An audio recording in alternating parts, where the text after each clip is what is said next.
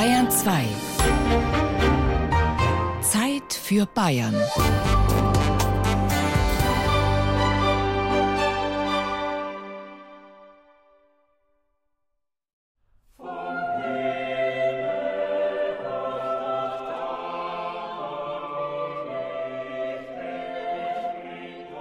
Es weihnachtet sehr. Was ziert nicht schon alles die Stube? Was kommt an den Baum? Schmuck, Christbaumschmuck, Sterne, Kugeln, Figürchen, Lametta und so weiter. Angefertigt per Hand in Manufakturen irgendwo zwischen dem Riesengebirge und dem Schwarzwald. Heute noch? Kaum. Selbst gebasteltes ja. Aber alles andere? Lang ist's her, das wirkliche Kunsthandwerk, das Gemütlichkeit in die gute Stube gebracht hat. Heut gibt's Billigware aus Fernost. Die neue Seidenstraße ist in Europa angekommen und einst kostbarer Glitzer und Glanz sind zu computerproduzierten Massen- und Wegwerfartikeln geworden. Dabei ist viel traditioneller Weihnachts- und Christbaumschmuck ursprünglich made in Bavaria bzw. in Franconia fast vergessen. Wären da nicht doch noch ein paar wenige Menschen, die sich daran erinnern, dass Lametta eine fränkische Erfindung ist? Das ist immer wieder eine spannende Frage. Kommt es aus Allersberg oder kommt es hier aus der Nachbarstadt Roth? Also auf jeden Fall war schon sehr früh hier ein Zentrum von Lametta und die Allersberger Firma Geladi war auf jeden Fall die erste, die es auf einer Nürnberger Messe angeboten und verkauft hat. Auch wenn sie noch so jung ist, dass sie diese Informationen nur den Studien und Geschichtsbüchern entnommen haben kann, so ist Frau Dr. Annette Haberler-Pohl die am Ort zuständige Gemeindearchivarin und Heimatpflegerin. Allersberg in Mittelfranken, auf halber Strecke zwischen dem Altmühltal und der Metropole Nürnberg. Bis vor 150 Jahren lag die alte Messe- und Patrizierstadt noch eine Tagesreise weit entfernt.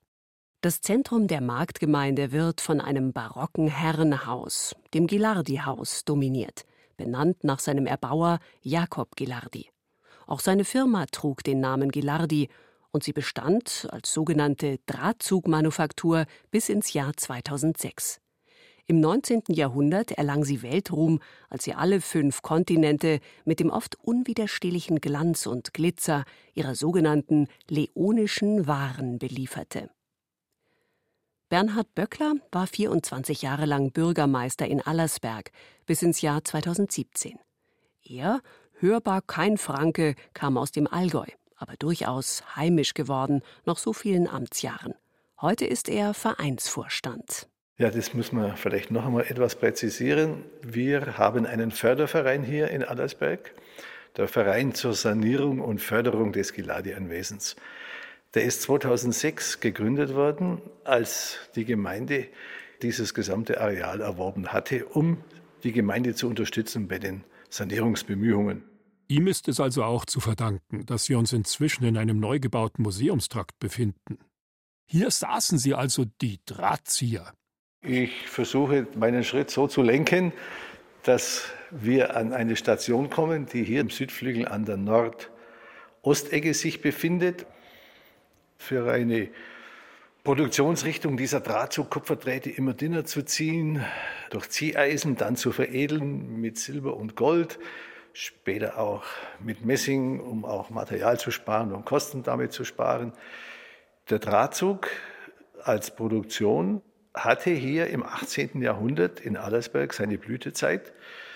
Hier an dieser Station sehen wir eine Aufschrift, die manches meines Erachtens in kurzen, prägnanten Worten und Zahlen ausdrückt, was hier tatsächlich gelaufen ist. Um 1735, also knapp 50 Jahre nach Beginn des Drahtzuges. Dieses Anwesen war gerade einmal sieben Jahre alt. Die Manufaktur mit Palais-ähnlichem Gebäude für die Sibylla und den Jakob Geladi. Da waren hier 240 Mitarbeiter beschäftigt und in Heimarbeit 600 Stückwerkerinnen und Stückwerker. Also das war schon für Allersberg ein Großbetrieb. Man kann sagen, der hatte in der Region ein Gewicht. Und das sieht man hier an dieser einzelnen Säule mit diesem Pfeil um 1735 ist für mich immer wieder markant, weil da kann man eigentlich auch sehen, was Wirtschafts- und Sozialgeschichte vereint hat. Also es wurde produziert und gleichzeitig wurde ganz vielen Menschen, ganz vielen Familien, es ging ja über Generationen dann, wurde hier Arbeit gebracht. Da war der Christbaumschmuck noch im Kommen, weil auch der Christbaum sich erst noch überall durchsetzen musste. Vorher gab's vieles andere, das auch schön glitzerte und glänzte und zweckgebunden recht imposant wirkte, sagt Heimatpflegerin Annette Haberler-Pohl. Zeigen Sie mir was ganz Besonderes, wenn Sie so hier reinkommen. Haben Sie da so ein Lieblingsstück, wo Sie sagen, das muss ich sehen? Also was mir, ja gehen wirklich, ja, gehen wir doch hin. Das will ich jetzt schon hören, dass der Saal auch wirklich 30 Meter lang ist. Mein Lieblingsstück ist eigentlich tatsächlich ein Hut.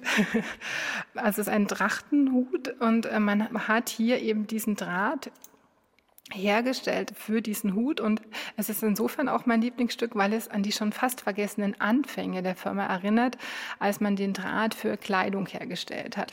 Man muss sich das so vorstellen, wie man es manchmal im Museum sieht, diese barocken Damenkleider, diese auswallenden Kleider oder die Uniformen der Offiziere mit diesen vielen Gold- und Silberdrähten verziert, weil das waren die Anfänge und das tritt heute ein bisschen in die Schatten von dem ganzen Christbaumschmuck, der ja dann in der letzten Zeit dominiert hat. Das Gelardi-Haus. In meiner Kindheit bin ich da ein- und ausgegangen. Zehn Jahre alt war ich, als ich zu diesem Reich erstmals bewusst Zugang fand. Meine Mutter sagte, Jetzt, Bub, fährst du zu Tante Susi und lässt dir mal zeigen, wo das Christkind seinen Schmuck für die ganze Welt machen lässt. Diese Tante Susi, Susanne Schulenburg, geborene Geiershöfer, war die letzte Besitzerin der Firma. Jetzt, nach vielen Jahren, komme ich an diesen Ort zurück. Annemarie Harrer, die schon damals an der mir endlos lang erscheinenden Drahtzug-Luwi-Maschine stand, um mir den Zauber dieser Maschine vorzuführen, erinnert sich 50 Jahre später nicht mehr daran, dass ich sie und ihr Handwerk als Knirps von unten nach oben staunend angeblickt habe. Heut bin ich nur ein Journalist, dem die inzwischen 80-Jährige im Museum wohlwollend Auskunft gibt. Lubi-Maschine, Lubi. Und da hat man Kaskad gelernt, Zweige für das alles gemacht. Das ist verarbeitet worden. Die dürfte jetzt auch schon 100 Jahre alt sein. Ja, ja. Weil ich gekommen bin, 55, da war die erste schon da und dann ist die zweite gekommen. Jetzt hat es abgestellt unten. Und da hat man es da ist, abgeschnitten. Jetzt, jetzt ist es ja richtig eine Fertigung gewesen, es ist ja ein Demonstrationsobjekt. Ja, naja, aber so ganz schön ist jetzt nicht geworden. Woran liegt es, dass es nicht so schön geworden ist? Da ist der Steg ein bisschen breit, dass es nicht so empfindlich ist. Und die Spannung stimmt auch nicht richtig. Da müsste ich halt, naja, das kann man schon einstellen. Ne? Das können Sie noch. Ja, das kann ich schon noch, ja. Nachts im Schlaf. Ja, ich hab da gern gearbeitet. Das ist mir nichts Fremdes gewesen. Dann war ja Zeiten, weil es kein Schlosser nicht mehr da, da haben wir alles machen müssen. Meister gesehen und Leierbau, alles muss ich selber da. Nee, weil da war ja kein Schlosser nicht mehr da. Da hat man dann schauen müssen, dass man selber zurechtgekommen ist. Glitzernde Metallgirlanden, die ich, ich weiß nicht wie viele hundert Mal mit halb geschlossener Hand umfasst habe und dann mit dem Rhythmus der Maschinen Schritt um Schritt meterweise an ihnen entlang zu gleiten und das zarte Kitzeln zwischen den Fingern zu genießen. Sie rochen nach nichts. Und doch ließen sie der kindlichen Fantasie so viel Raum, dass ich glaubte, so, genau so müsse der Flieder blühen und all die mir noch nicht deutbare Liebe duften. Im Innenhof reihten sich die Lastautos, in die die großen, aber doch relativ leichten Kartons geladen wurden, um ihren Weg hinaus in die Welt zu finden. Das Christkind hatte munter Bestellungen aufgegeben, und zwar schon im Sommer. Die ehemaligen Mitarbeiterinnen Annemarie Harrer und Eleonore Eitner schwelgen. Aber wir haben viel Heimarbeiter gehabt. Da ist das, das Filigran äh, erfunden worden, die Spiralartikel. Ach, da haben alle so ein Motorrad zu Hause gehabt und alles geholt und Lametta und ja. Christbaumschmuck, alles ist gemacht worden. Ja. Topfreiniger. Früher hat ja bald ganz Also, anders ja, von der Heimarbeit Ja. gelebt. In jedem zweiten Haus ist der Heimarbeit gemacht worden. Ja. Und früher, hast du immer gesagt, hat deine Großmutter gesagt, jede Frau hat da herin sein Brot verdient. Ja. Ne? Ja. Naja, Das das früher vor dem Krieg. war das. Mein Vater ist im Krieg geblieben, wir haben Heimarbeit gemacht und dann hat meine Mutter gefragt, ob es jemand braucht. Und dann bin ich aus der Schule gekommen, dann bin ich da reingekommen, bin nicht gefragt worden, was ich lernen will. ich habe heute immer die Heimarbeit holen müssen für die Leute. Mit dem Fahrrad, hinten auf den Karton und immer gefahren und alles reingeholt. Und die Heimarbeiter, die will da immer noch mich gesehen haben, die sind ja fast alle schon gestorben. Dann haben sie, ach, die haben mir immer gesagt, ach Lore, grüß dich, eine schöne Zeit war das. Der leonische Draht ließ sich, da war ich mir ganz sicher, bei Tante Susi und ihrer Gilardi-Fabrik mindestens dreimal um die Welt und fünfmal bis hinauf zum Christkind und wieder hinabziehen. Lang bevor die Fernseher dem magisch-haptischen die Show gestohlen haben und zu unermesslichen Zeitschluckern mutiert sind, war der leonische Draht da. Er füllte die weihnachtlichen Wohnstuben, bunt und viel Kerzenlicht reflektierend. Im Lichtspiel verlieren sich die Blicke, suchen die Augen. Der Altbürgermeister Bernhard Böckeler. Ja, man muss wissen, dass die Firma Jakob Gilardi die älteste leonische Drahtwarenfabrik Deutschlands war. Bis 2006 hat sie ja existiert und das über 300 Jahre, seit 1689, als im vis-à-vis gelegenen Heckelhaus der Drahtzug hier in Allersberg seinen Anfang nahm. Und dann gab es zwei Drahtziehereien, die Heckels und die Geladis, wobei die Firma Jakob Geladi das Ganze zu einem wirtschaftlichen Reichtum gebracht hat, der sowohl für Allersberg, für die Gemeinde, als auch für die Drahtbarone selber natürlich sehr ja, sichtbar wurde durch Gebäudlichkeiten, durch all dies, was Allersberg im 18. Jahrhundert wirtschaftlich stark gemacht hat. 1708 hat der aus Mailand stammende Kaufmann Jakob Gilardi die Witwe des verstorbenen Drahtzugbarons Johann Georg Heckel, die aus Freistadt stammende Sibylla Maurer, geehelicht und gleichzeitig seine Fabrik übernommen. Später ließ er durch den Architekten und Eichstätter Hofbaudirektor Gabriel de Gabrieli das herrschaftliche Gilardi-Palais bauen. Ein sehr stattliches Haus, zweigeschossig mit hohem Mansardendach und mittig ein kleiner Uhrturm.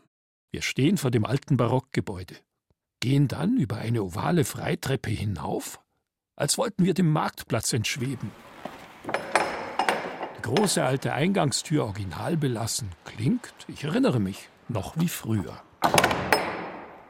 Ja, wir sind jetzt in dem Foyer, wo früher auch die großen Handelshäuser, die Handelsherren empfangen wurden. Auch der Pfalz-Neuburger Herzog soll mal hier gewesen sein. Jakob Geladi war ja sehr wohlhabend. Zu seiner Zeit gehörte Allersberg noch zu Pfalz-Neuburg und er hat ihm wohl sehr hohe Kreditsummen auch zur Verfügung gestellt. Also war hier sehr einflussreich in dieser Zeit im 18. Jahrhundert. Links und rechts zwei Türen, die zu den Büros führten. Jetzt sind dort eigenständige kleine Firmen untergebracht. Der Wohnbereich des im Volksmund auch leichthin als Schloss bezeichneten Geladi-Hauses steht noch leer. Es riecht anders, neutralisiert, so als wäre die Geschichte plötzlich geschluckt worden. Ich bin, ich weiß nicht genau, auch auf Spurensuche, habe nicht in Archiven gewühlt, will vielmehr lauschen, was vielleicht immer noch nicht ausgesprochen sein will. Heute, über 80 Jahre nach der Katastrophe in unserem Land. Das ist kein Weihnachtsmärchen. Gilardi. So haben Haus und Firma im 20. Jahrhundert weiterhin geheißen. Das war man der bisherigen Erfolgsgeschichte des Hauses schuldig. Die Firma Geladi hat die Geladi-Fabrik um 1900 verkauft und die letzten Firmeninhaber war die Familie Geiershöfer. Und die Geiershöfers haben dann über die Familiennachfolge, also die letzte Geiershöfer war eine Tochter, auch nochmal den Namen gewechselt in Familien Schulenburg. Und die Schulenburgs waren die letzten Firmeninhaber und die sind nach England ausgewandert. Mit gutem Grund? Die Geiershöfer haben schon einmal den Umzug nach England angetreten, und zwar in den 1930er Jahren. Denn die Geiershöfer haben jüdische Wurzeln und mussten dann aus Allersberg weggehen und ihre Fabrik auch abgeben. Also sie haben sie erst in der Nachkriegszeit wiederbekommen knallhart gesagt, sie wurden enteignet und sind geflohen. Ja, kann man so zusammenfassen. Sie sind enteignet worden, mussten fliehen und Eine Angehörige, ähm, die Else Geiershöfer, ist auch hier noch gestorben vor der Flucht. Vor der Flucht. Mhm. Das war die Zwangsarisierung, aber das ging schon früher los, nicht 1940, sondern 1938 mit der Reichspogromnacht hatte die Familie Geiershöfer über die Nacht sozusagen diese Situation, dass der Erik Geiershöfer, der damalige Firmeninhaber, in sogenannte Schutzhaft kam, was überhaupt nicht vom Titel her zutreffend ist, sondern das war aus meiner Sicht eine reine Erpressungshaft, dass hier das Anwesen schnellstmöglich abgibt im Wege der sogenannten Zwangsarisierung. Die Geiershöfer haben dann Allersberg verlassen müssen, sind nach Hamburg und dann weiter nach England, aber die Mutter, die Else Geiershöfer, kam im Ghetto in Lodz um. Das war nichts anderes als ein Siechtum, das zum Tode geführt hat. Und trotzdem kommen die zurück. Ja, und da kommt aber noch was dazwischen jetzt. Und dieser Betrieb Gutmann aus Weißenburg, so heißt es auch in der Archivalienforschung, die Gemeinde hatte erst einmal sich tatsächlich mit dem Thema intensiv auseinandersetzen müssen, um überhaupt für dieses Objekt einen Bezug zu bekommen. Also ein Gemeinderat oder Behörden oder Verwaltungen, die hier sozusagen Stellungnahmen abgeben sollen, Beschlüsse fassen sollen, Finanzierungen auf die Beine stellen sollen, müssen und müssten auch heute immer wieder wissen, was war denn vorher. Und wir haben den Auftrag gegeben, als Gemeinde damals, eine Archivalienforschung. Und da war dann Folgendes äh, festzuhalten, dass nachdem Hermann Guppmann NSDAP-Mitglied war, er 5000 Reichsmark in die Kasse der NSDAP gespendet hat und es zu einem günstigen Preis erworben hat, dieses komplette Anwesen. Guttmann erwarb alles für nichts. Erik Geiershöfer und seine Familie verloren alles, durften nur einen Koffer mitnehmen. Tante Susi in einer historischen Filmaufnahme. Dadurch, dass wir ja mit nur 20 Reichsmark nach England pro Person gekommen sind, war ja auch kein Geld da. Und mein Vater wollte dann schon irgendwie Arbeit auch finden. Aber natürlich nicht in führender Position, sondern als sozusagen ähm, Assistant Foreman, also Oberpacker. Mhm. Und mein Vater hat es dann gemacht. Wir mussten von dem sehr geringen Gehalt von meinem Vater leben. Wir waren so arm. Tante Nelly hat uns dann Christbaumschmuck geschickt, den sie hatte von uns von früher, damit wir dann einen Baum haben konnten. Und mein Vater hat, als wir in einer Kellerwohnung gewohnt haben, wo so das Wasser an den Wänden runterlief, es war eine Einzimmerwohnung plus Küche, hatte er dann Tannenzweige auf einen Besenstiel genagelt und das war dann unser Tannenbaum mit Allersberger Schmuck drauf. Ja, zeigt nochmal die Verhältnisse auf in der damaligen Zeit und ja, macht ja auch bedrückt, wenn man so etwas noch einmal sich vor Augen führt. Und darum ist ja auch ein Punkt, dem stellt sich die Gemeinde, genauso wie der Gemeinderat, so war es ab 2006, als die Gemeinde ins Eigentum kam, dass die Verarbeitung dieses wichtigen Teils der Geschichte mit diesem Gesamtgefüge, mit diesem Baukomplex einhergehen muss. Dass hier die Gemeinde dann eine Geschichtsaufarbeitung macht und die auch sichtbar macht, was in der nationalsozialistischen Zeit zwischen 33 und 45 passiert ist. Gutmann, der dann schon im Eigentum war, ab 38. Es war, war eingefädelt aus heutiger Sicht, nichts anderes. Wenn die Reichspogromnacht am 9. November war und dann Ende November wird überschrieben, dann wissen Sie genau, da waren die Dinge vorprogrammiert.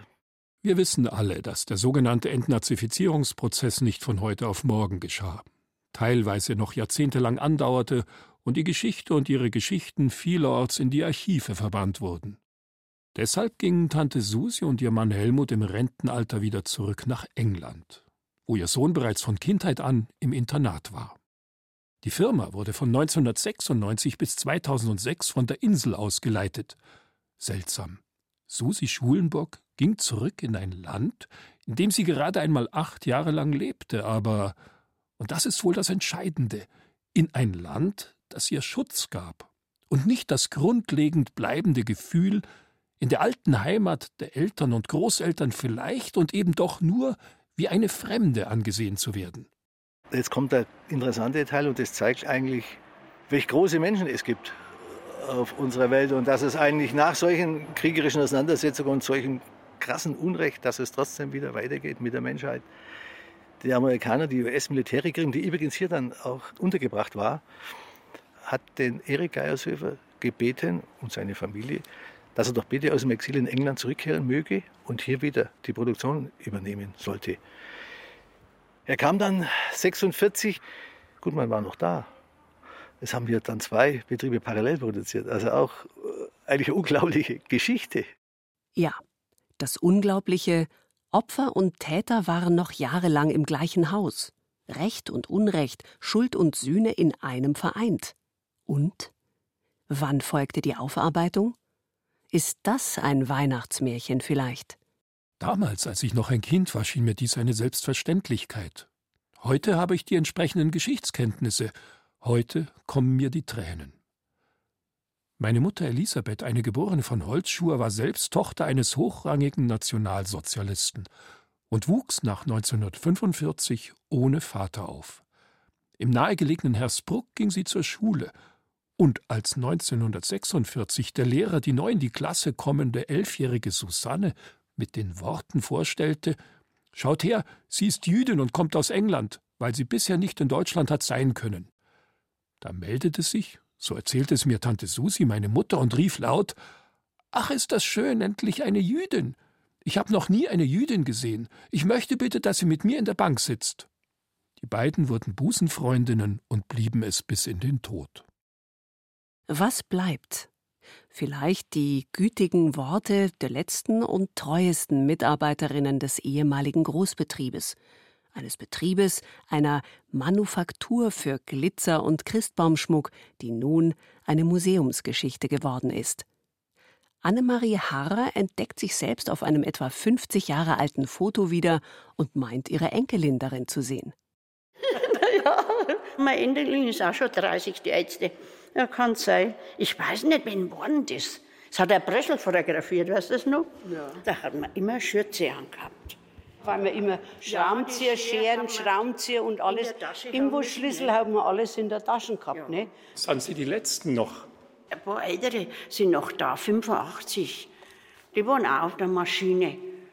Ne, die Ella und die Louis. Und ja, das bin ich ganz jung, da bin ich gerade reingekommen. Also da war ich 15 Jahre, 14 Jahre. Ja. Da bin ich zur gerne reingekommen. Ja. Da bin ich ja. reingekommen. Und die lebt schon auch noch und die auch. Ja. Aber die sind dann weggekommen von hier. Die waren nicht immer da. Die sind da in andere Firmen. Und wir waren halt immer da. die längsten. Wer ist das? Das war Geiershöfer. Die Geiershöfer und die Susanne und die. Ja, wie sie jung waren, ja. Das ist der Herr Geiershöfer, ja.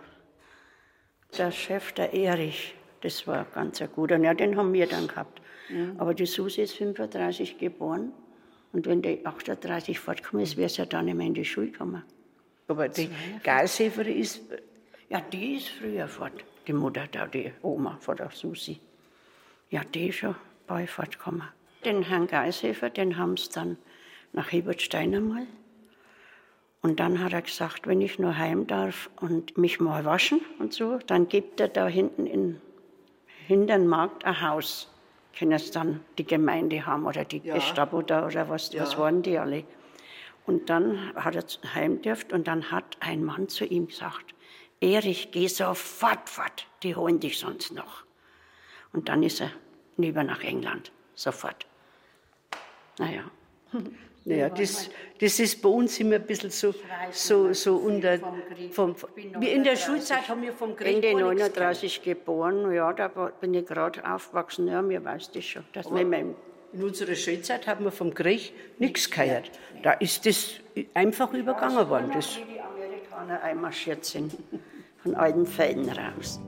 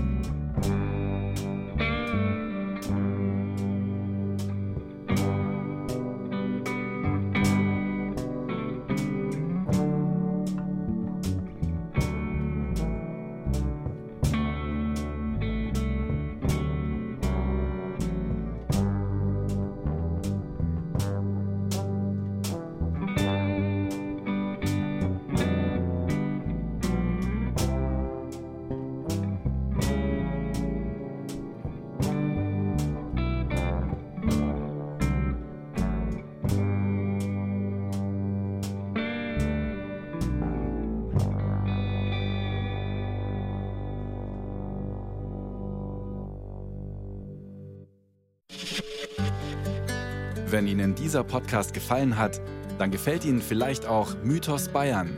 BR-Historiker Gerald Huber nimmt Sie mit zu Personen und Objekten aus tausend Jahren bayerischer Geschichte. Alle Folgen von Mythos Bayern gibt es unter bayern2.de slash podcast und überall, wo es Podcasts gibt.